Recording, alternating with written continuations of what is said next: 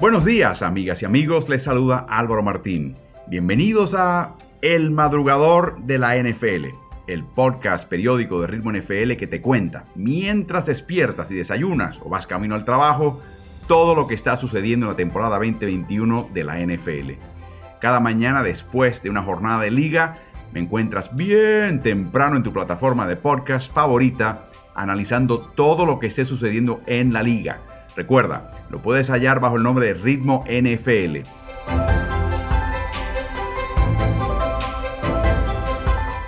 Vamos a arrancar el episodio de hoy. Bienvenidos.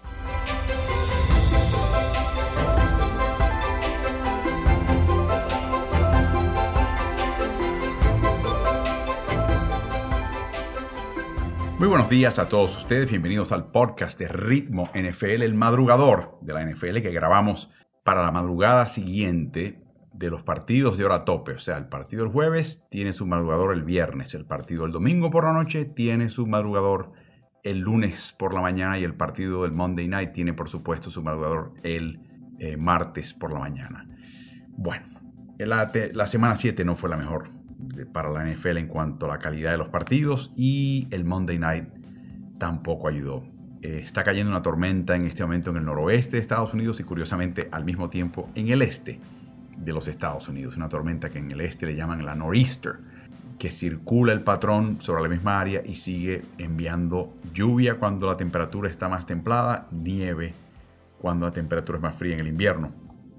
En el caso del noroeste del Pacífico es más bien una onda, pero llovió todo el partido y se notó. ¿Qué tal las terceras oportunidades? Nueva Orleans 2 de 13. Uf.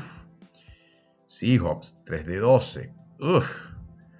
Promedio de yardas em, por jugada. 4 y media yardas para Nueva Orleans. 4 yardas para Seahawks. Así que lo que sí ayudó a Nueva Orleans fue la ejecutoria en cuarto down. 2 de 2. No pudieron hacer mucho en la zona roja. Pero Seahawks no llegó a la zona roja. El touchdown fue un error defensivo de Larimore, Marcus Larimore, que tuvo una batalla campal con DK Metcalf. Eh, es un jugador de baja estatura o relativa baja estatura y siempre está enfrascado en juegos de manos. Eh, y yo creo que algo tiene que ver con su actitud de que, hey, yo puedo ser más chico que tú, pero a mí tú no me vas a empujar, me vas a tratar como un bulto. El problema es que en la NFL siempre se castiga al reactor y no al actor. Sino el primero que da la trompada es el que contesta la trompada. Y cayó en varias trampas en ese sentido, Lattimore. Y tiene que aprender algo de jugadores a veces de NBA. Es que si a ti Metcalf te da un empujón, pues, y la jugada no están dando, o sea, estamos entre jugadas y no ha empezado el centro de la jugada, o, o termina la jugada y después te da el aventón, pues lánzate un clavado, tírate al suelo, magnifica, eh, llama la atención de los oficiales. Los oficiales ven el primer movimiento, no lo captan bien porque no se estaban enfocando, miran al punto donde estás, tú con DK Merca y luego llegas tú a dar el, el, empujón. Pues a ti te van a lanzar el pañuelo. Vamos. Un poquito más de veteranía, un poquito más de colmillo. Cada vez que yo veo a James Winston tengo que estar pensando que cómo extraña Sean Payton a Drew Brees. ¿Qué capacidad tiene Drew Brees que con la misma cantidad de tiempo que le daba la línea ofensiva, deshacerse del ovoide? Sea pase incompleto, sea las laterales, a nadie en particular, o conectar con sus receptores, o colocárselo a un receptor, por lo menos en posición de que él pueda atraparlo.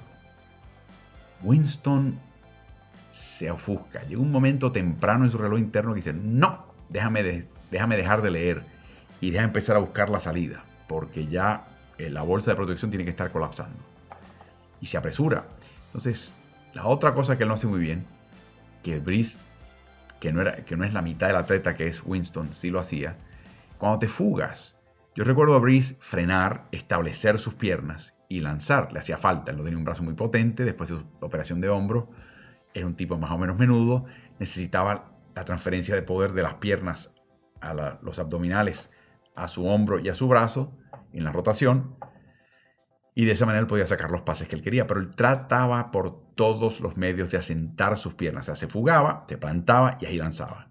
Winston se fuga, nunca planta los pies y lanza sobre la marcha. Es difícil cargar un pase de esa manera. Muy pocas personas lo hacen, particularmente un pase de más de 10-15 yardas de la línea de golpeo. Tiene que estar desesperado. O sea, todo el equipo que recuerda a Reese diciendo, pero, pero ¿cómo es posible? Hemos ido de la noche a la mañana. O sea, hemos ido de, un polo a otro. ¿Qué pasó? ¿Qué pasó? Hay que también destacar lo que logró eh, Alvin Camara, que hoy, aparte de marcar estadísticas a Tutiplén, terminó eh, con un total de 20 acarreos, 51 yardas, y además le enviaron 11 pases, de los cuales atrapó 10 para sumar 128 yardas, o sea, un total de 30 toques de balón. ¿Qué clase de paliza física le han dado a Alvin Camara hoy? ¿Cuánto puede durar un corredor con castigo de ese tipo? Hubo un tacleo hoy que le hicieron en la segunda mitad que estaba, eh, que fue un pase, avanzando por la derecha de su formación ofensiva y creo que llegó un profundo, no me acuerdo quién, y le dio tremendo tacleo en la cadera. Exactamente como los cánones indican. Y es algo que un equipo de Pete típicamente ejecuta muy bien. No solamente taclean sobre el promedio, pero hay una característica del tacleo, los tacleos de Pete Carroll y es que siempre sacan la cabeza a un lado y evitan la conmoción. Así que, y lo vimos en esa jugada, pero qué clase de golpe, lo pararon todo su ímpetu en seco, ¡pam! Tremendo golpe en la cadera. Ese lo va a sentir mañana, pasado y el día después. Ese lo va a sentir hasta el jueves, mínimo. Así que muy frustrante. ¿Y qué puedo decir yo de Gino Smith? Gino es Gino completó un poco más de la mitad de sus pases. Es verdad que hoy estuvo lloviendo y es verdad que no tenía a su complemento eh, de receptores, pero es increíble como Russell Wilson hace que Tyler Lockett sea una absoluta bestia y cómo bajo Gino Smith Tyler Lockett prácticamente desaparece. Tres pases enviados a su dirección, dos recepciones, 12 yardas. ¿Tyler quién? O sea, ¿quién hace a quién? Ahí te das cuenta un poquito de quién hace a quién. Si Tyler Locker fuera otro tipo de receptor, él estaría haciendo que su quarterback luciese un poquito mejor. Claro, reitero, bajo la lluvia y con Gino Smith. Así que un partido muy difícil, muy trabado, muy tupido, entretenido solamente porque estuvo reñido, pero la verdad es que no, no fue la mejor manera de cerrar la semana. Siete castigos para Nueva Orleans, 6 para el equipo de Seattle. Así que un partido en que ahora Seattle cae a 2 y 5 y Nueva Orleans avanza a 4 y 2.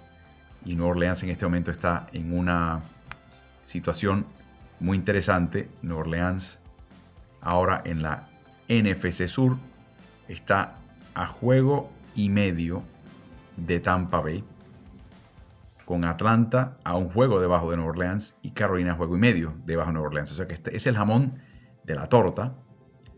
Pero francamente, si tú me dices a mí que con James Winston en Nueva Orleans y con Tom Brady en Tampa Bay le pises a, Sean Payton después de siete semanas, vas a estar en segundo lugar a juego y medio de Tampa Bay. Dice, ¿dónde lo firmo? ¿Dónde lo firmo?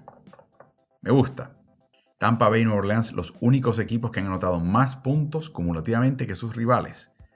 Atlanta tiene marca mediocre 3 y 3, pero Atlanta ha permitido 41 puntos más de los que ha anotado. Ahora, Atlanta es un caso distinto porque Atlanta ha ganado 3 de los últimos 4 y yo creo que Arthur Smith está empezando a encontrar la manija con este equipo. Así que tiene muchas falencias todavía, pero ha ganado 3 de los últimos 4. Ya quisieran muchos equipos en la NFL poder decir eso a estas alturas de la temporada. Bueno, hay mucho de qué hablar. Los Jets recontrataron a Joe Flacco. Lo intercambia por una selección de sexta vuelta el año que viene. O, si rinde mucho Joe, una de quinta. ¿Por qué? Porque después que el seleccionador Zach Wilson colocan a Mike White y lanza y completa su primer pase de temporada regular en la NFL. En otras palabras, es increíble que los Jets, con un quarterback novato, seleccionado alto en el draft y con eh, sabiendo que este chico va a tener que pagar su experiencia con errores, no lo acompañaron de un veterano que no iba a ser amenaza para él, no le iba a quitar el puesto, no le iba a preocupar, pero que le sirviese de mentor. Y francamente, si yo soy un quarterback de este tipo, ¿no? Y a mí me pagan un Blaine Gabbert, por ejemplo, y a mí me van a pagar un montón de plata para esencialmente no jugar. Jugar solamente de vez en cuando si es necesario y para cerrar un partido, nunca para abrirlo. Y si además me ponen, tengo al lado un quarterback joven, pues es un proyecto, proyecto de vida. Es, estás creando un eslabón en la, en la cadena de la NFL y tienes esa oportunidad. Así que nunca entendí esos Jets que tenían eh, chicos totalmente inexpertos. Tienen a Johnson, a Josh Johnson, como tercer quarterback en la escuadra de práctica, pero eh, de nuevo, él, él, nunca tuvo ese tipo de experiencia. Flaco la tuvo, estuvo el año pasado con el equipo, jugó cinco partidos, de los cuales titularizó cuatro, tiene 36 años de edad, y este es el equipo que ha anotado menos puntos por partido, 13 y un tercio puntos por partido. La lesión de Wilson es importante, fuera de dos a cuatro semanas con un ligamento cruzado posterior derecho eh, torcido y yo creo que la contratación de Flaco también responde a que ese periodo de tiempo puede que sea un poquito más largo de esas dos a cuatro semanas. Cincinnati resurge. Y en parte es porque tienen a un chico en la selección de talentos, lo que llaman el pro personnel, el talento ya tanto universitario, pero sobre todo que ya está en la liga, agencia libre, se llama Duke Tobin. Tobin. T-O-B-I-N. Si ustedes le suena el nombre, es porque su padre, Bill, lleva años en la NFL. Eh, Duke, el joven, el hijo, fue mariscal de campo en la Universidad de Illinois luego Colorado.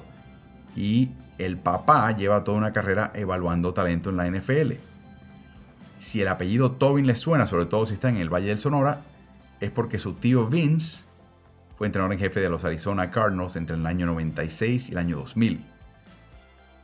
El padre de Duke, Billy, está en Cincinnati como un asesor, me imagino que un asesor de su hijo, y Duke ha hecho unas contrataciones bien interesantes. Lo que ha hecho es tratar de traer veteranos con sólida reputación como jugadores que vienen de equipos que conocen lo que es ganar y en los cuales estos jugadores han tenido algún tipo de contribución, aunque nunca central, siempre importante. Por ejemplo, de los Santos trajo a Von Bell y a Trey Hendrickson. De Pittsburgh, su rival de división, trajo a Mike Hilton, especialista en cargas en terceras oportunidades desde la secundaria.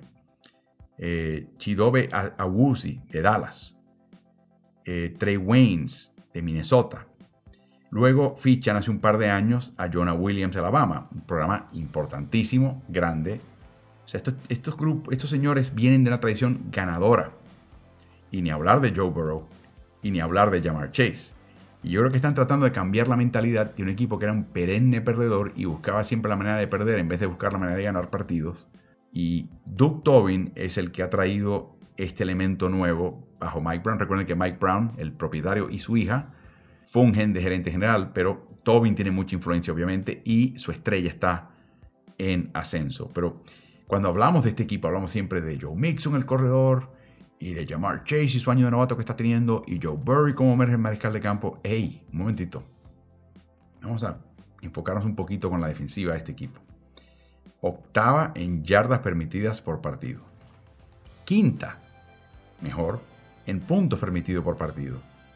Segunda mejor en yardas permitidas por jugada. Séptima, en yardas permitidas por acarreo lo que le hicieron a Lamar Jackson fue impresionante. En marca individual, cuando Lamar Jackson ve una marca individual, típicamente dice, ¿sabes qué? En la jugada optativa del RPO me queda con el balón. A mí nadie, nadie me puede marcar, pero tenían a Cincinnati, eh, utilizó a su apoyador, Kevin Logan, para marcar de espía y se mantuvo al paso de Jackson. Cuando lo marcaron en jugadas individuales, Pro Football Focus sacó la cuenta, completó solamente 3 de 8 pases y sumó 46 yardas sin correr. O sea que maniataron a Jackson en una situación marca individual de toda la defensiva donde le dice, uy, voy a matar a este grupo.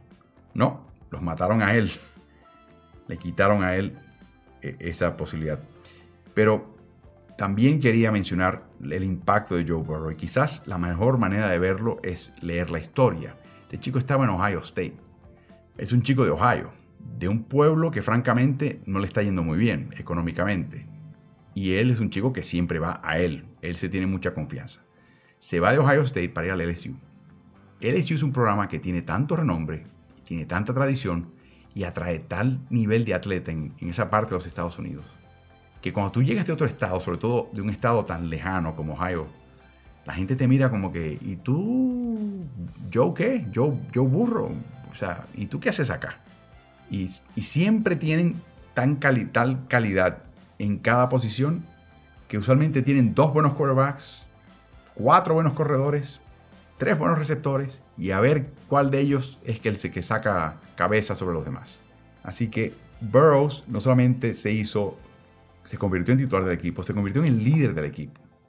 Y su confianza le valió un campeonato. Pero observemos el impacto de Burrow en la carrera de quien hoy por hoy es el entrenador en jefe de los Tigres de Louisiana State, de esa universidad, que de hecho ya anunció que termina su ciclo y aún tiene partidos por jugar, que es la cosa más extraña que yo he visto. Un entrenador en jefe que ya sepa que le van a aplicar la guillotina, le quedan partidos y no se va, y no lo echan. Pero bueno, allá LSU con su decisión. Cuando estaba en, en la Universidad de Mississippi, en Ole Miss, años antes de entrar a LSU, él tenía marca de 10 y 25, pero era un niño mimado, un Cajun de Luisiana, así que dan el, empleo. En las primeras dos temporadas a cargo de los Tigres tuvo marca de 15 y 6, excelente. Después de haber tenido un fracasar con Ole Miss esencialmente, empieza a ganar con este equipo, pero le llega a Joe Burrow y en el primer año tiene a Justin Jefferson, hoy con Minnesota como receptor principal, y en su segundo año tiene a Jamar Chase, hoy su compañero de equipo en Cincinnati. En esos dos años, los Tigers de Orgeron tuvieron marca 25 y 3 y Ed Orgeron podía caminar sobre el agua. ¡Oh! Genio. ¡Oh! Tremendo. Bueno, se gradúa y se va eh, Burrow. Y desde entonces, Orgeron tiene marca de 9 y 9 con LSU. Y ya sabemos que se está yendo. Un pequeño detalle también. Jamar Chase se tomó el 2020 libre por el COVID, pero nunca dejó de estar en contacto con su cuate, Burrow.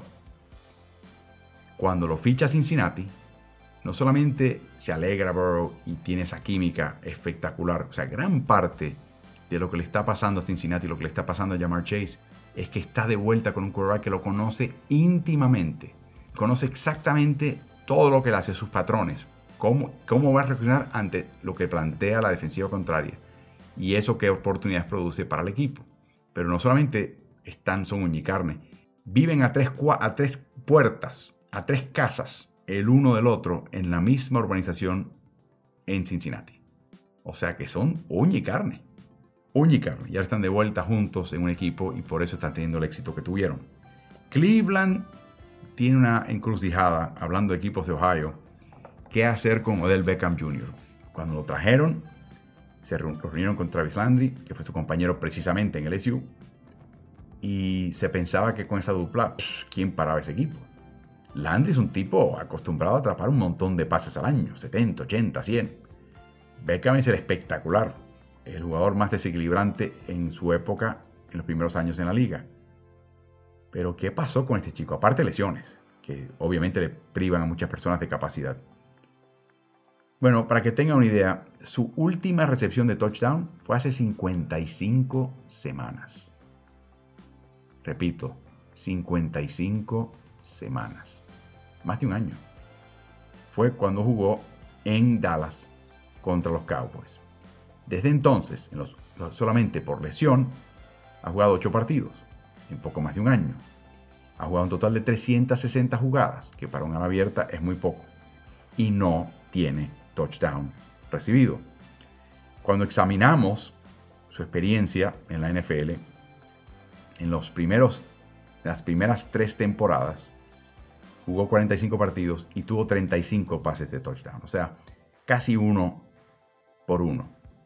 En los últimos dos años y pico, con Cleveland, tiene 28 partidos jugados y solamente 7 touchdowns. Y Odell Beckham Jr., siendo Odell Beckham Jr., se queja. Se queja de que él podría tener, aspira más, que él podría ser un factor más importante en la ofensiva.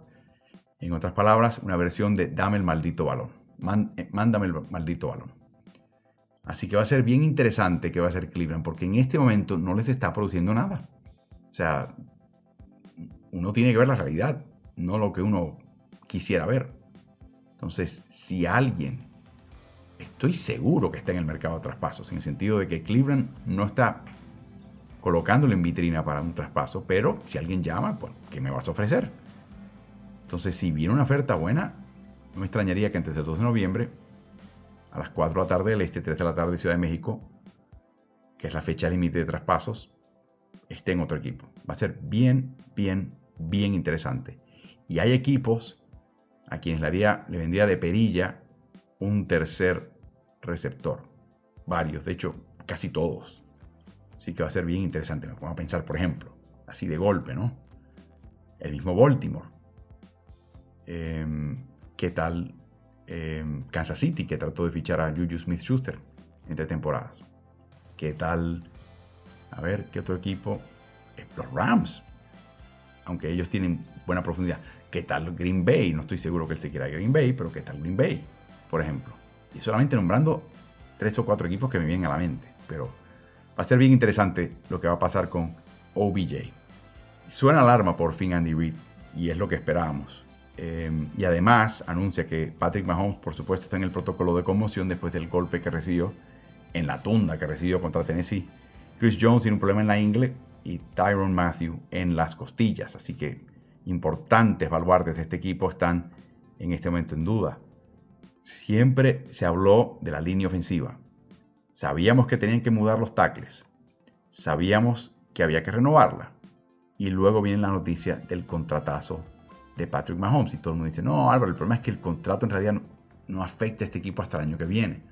Y yo siempre decía, no, el problema es que ese tipo de contrato te afecta porque no vas a contratar a un liniero que valga la pena por un año. Entonces, como él lo vas a contratar multiaños, sí te tienes que preocupar del segundo y tercer año cuando tienes que, absorber el peso enorme del contrato de Mahomes. Así que eh, no ha jugado mal ese grupo. Desde el punto de vista evaluatorio de lo que hacen jugada por jugada, no han jugado mal. Yo, siendo a ser un poquito escéptico, y recuerdo cuando habían jugadores que jugaban para Drew Brees en Nueva Orleans que terminaban el Pro Bowl y decía, pero ¿y este por qué? Y es porque Drew Brees los hace, quedar bien. Yo creo que hay un poquito de eso en el caso de Mahomes, eh, particularmente porque él evita el, golpe generalmente y no ves que la línea cometió un error. Sencillamente lo ves fugarse, lo ves desplazarse, lo ves comprar tiempo por su cuenta, pero dices, bueno, ese, es Patrick. La línea hace lo necesario para darle el mínimo y creo que en parte la evaluación refleja eso, que no ves muchas capturas, que no ves muchos golpes de mariscal, que no ves jugadas donde dejaste pasar al, defensivo contrario.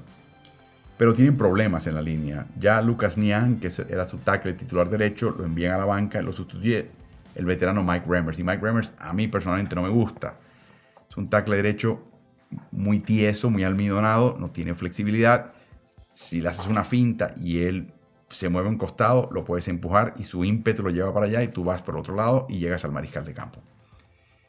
Eh, fue el problema que tuvo Carolina cuando no pudo ganarle a Denver en el Super Bowl 50 y es un problema crónico para Remmers. Así que es un parcho, es un, jugador veterano, pero no es la solución y empiezas a debilitar la línea. La tercera opción de este equipo, tienes a Travis Kelsey lesionado, Tyreek Hill, por supuesto, pero aún si estuvieran ilesos y activos, le hace falta una tercera opción. Hasta ahora son Nicole Hartman y Byron Pringle. Pero recuerden lo que dije previamente, este equipo entre temporadas trató de tentar a Juju Smith-Schuster. Y Juju es súper eficaz en jugadas como receptor interno. Así que imagínense a Juju atrayendo atención en la parte central del campo, mientras Kelsey hace lo propio por otro lado y Hill se clava al profundo en el otro costado. Así que las posibilidades eran enormes y te das cuenta que, pese a que muchos equipos tienen, serían, se, les cae de envidia la cara de poder contar con un Kelsey Hill juntos en un equipo, eh, necesitas más, siempre. Y se nota la ausencia de un tercer receptor que sea más eficaz. O por lo menos vamos a ponerlo así. Patrick Mahomes no, no lo ha encontrado, no lo ha identificado y no lo ha eh, recargado. La ofensiva terrestre desaparece en parte por lesiones, pero desaparece en general y no superan 80 yardas en 3 de sus 7 partidos. Y aquí viene la parte interesante para Andy Reid. Aquí es donde viene la autoevaluación y por eso es que me parece que el comentario que hizo hoy viene de una autoevaluación que se ha hecho ya del equipo. Y yo creo que van a cambiar la manera que juegan para tratar de rescatar la temporada. Y yo creo que lo primero que van a tener que hacer es fabricar un ataque terrestre que sea un contrapeso al pase, pase, pase, pase de Mahomes. La otra cosa es que aunque Mahomes eh, está jugando series muy largas, sumamente largas, eh, los están obligando, están obligando a él y a su equipo a tener eh, ejecutar en series largas. Cualquier pase dejado caer, cualquier error, cualquier intercepción, de repente es un problema para este equipo. Aún así, aún sin ese ataque terrestre, en el cual quiero que sepan, promedian 5 yardas por acarreo, pero una proporción de 242 intentos de pase y 154 carreos. O sea, una ofensiva volcada hacia el pase. Yo creo que ahí empieza un poquito el recalibre de este equipo. Necesitan acarrear más. Necesitan ser un poquito más convencionales. Em, necesitan ser un poquito más físicos. Necesitan obligar a esos profundos a acercarse a la línea, liberar a los que están libres y necesitan controlar aún más el tiempo de posesión para que esa defensiva en ningún momento se desgaste. Tienen que proteger la defensiva. La actitud es no solamente anotar, es vamos a anotar y vamos a tomar el tiempo y vamos a no colocar esta defensiva en el campo más de la cuenta, que es nuestro eslabón débil y hasta ahora no se compone. Por supuesto, la defensiva es el proyecto importante, pero ahí Steve Spagnolo, su coordinador, y Andy Reid tendrán que buscar la manera de crear una nueva base.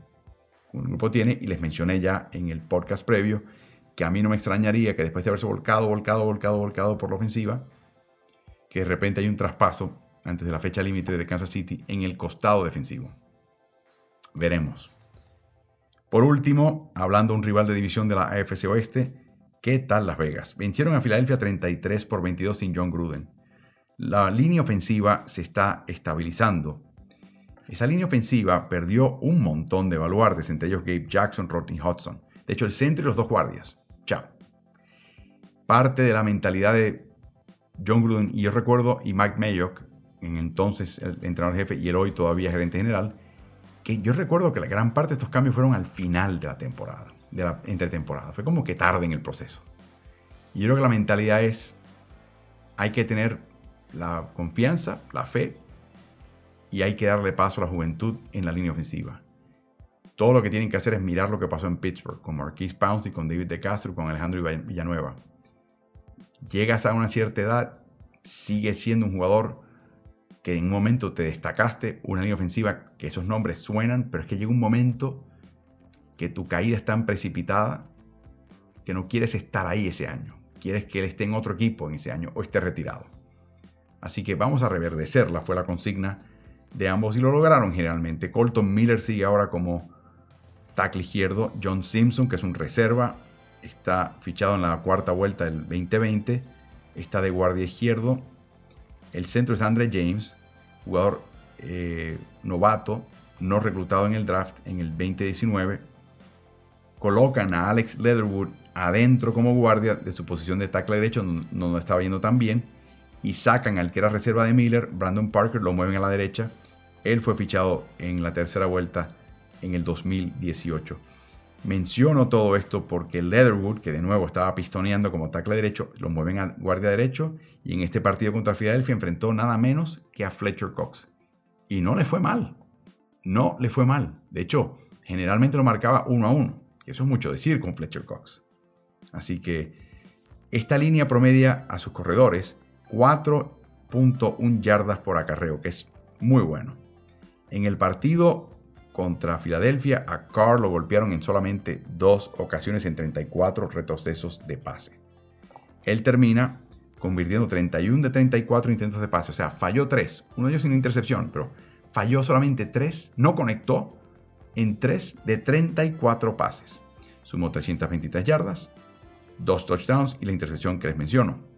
¿Qué hizo este equipo contra Filadelfia? No solamente tenía afuera a Rich Incognito y a Denzel Good, que son los guardias veteranos titulares, sustituidos por John Simpson y por Alex Leatherwood. sino que tampoco tenían a su corredor principal, George Jacobs, y tampoco tenían a su blanco principal, Darren Waller. En otras palabras, si iban a ganar este partido, lo iban a hacer con Derek Carr como figura, y así fue, no excepcionó. 31 de 34, 323 yardas, 2 touchdowns, una intercepción. Aquí viene lo interesante, ante la ausencia de estos focos, Carr halló a 9 receptores distintos. Tú llegas a 9 y estás viendo el campo estás viéndolo todo, no se te escapa nada como quarterback. Greg Olson retorna a ser el coordinador ofensivo para Carr, fue su coordinador en el 2018. En aquel momento era mucho más exigente porque era un Carr un más novato. Ya están más a la par, hay una relación más personal, eh, se conocen muy bien. Y Olson y Carr sencillamente ha sido una buena dupla. Y yo creo que es parte del éxito de Las Vegas desde que se fue John Gruden. Quizás también, eh, aunque Carr verdaderamente estima a Gruden y después de él haberse ido del equipo, lo sigue llamando y sigue comunicando con él porque lo considera ya un mentor y un amigo. O sea, así de profunda es la relación entre ese quarterback y su ex, ahora hoy ex entrenador en jefe. Es posible que la actitud de Gruden haya sido un poquito más áspera, molestosa. Y yo creo que Olson no es ese tipo de entrenador. Si te tiene que llamar la atención, te lo dice en serio. Si no, te da la palmada. Eh, pero te dice las cosas sin, sin barniz. Y creo que Carr está apreciando esto y está empezando a responder. ¿Y qué pasó esta semana pasada? Chargers con la fecha libre, pierde Denver el jueves, pierde Kansas City en Tennessee, gana Las Vegas, por lo tanto Las Vegas termina en primer lugar en la AFC Oeste.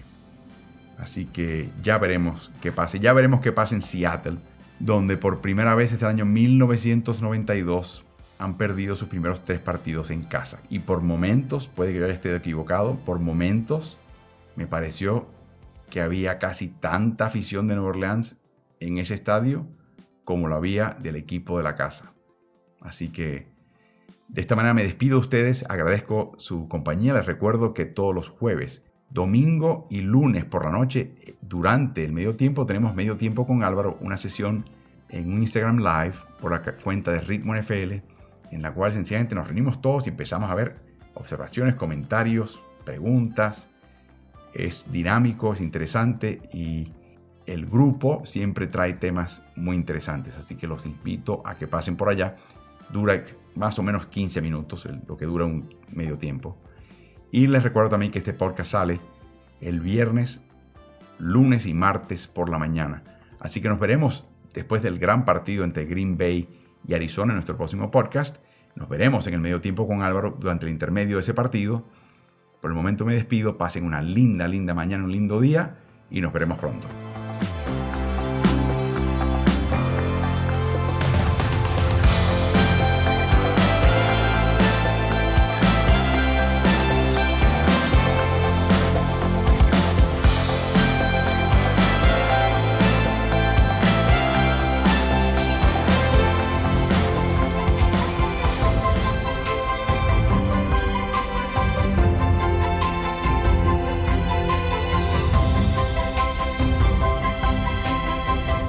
Muy agradecido por acompañarme en el madrugador de la NFL, el podcast de Ritmo NFL de hoy.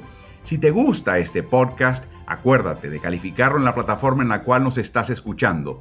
Quiero invitarte también a que sigas Ritmo NFL, no solamente en tu plataforma de podcast favorita, pero también en Facebook, en Instagram y Twitter, y a que veas mis videos en el canal de YouTube el que vas a hallar bajo el nombre de Ritmo NBA-NFL. Así que suscríbete y te espero en el próximo episodio.